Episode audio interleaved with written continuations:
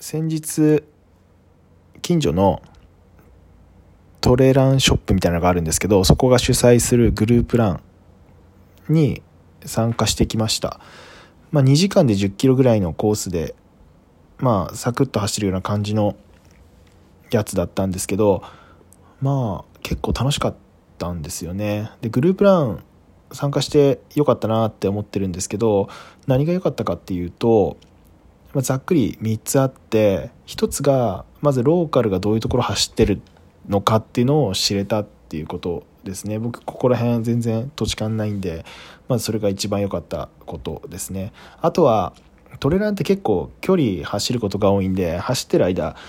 まあ、景色は見れますけど暇なんですよね。だから誰かと喋りながら走ったりするっていうのは単純に楽しかったっていうのがありますね。あとはやっぱり速い人がいるんでその人の走りを見るっていうのもやっぱりいい機会になりました。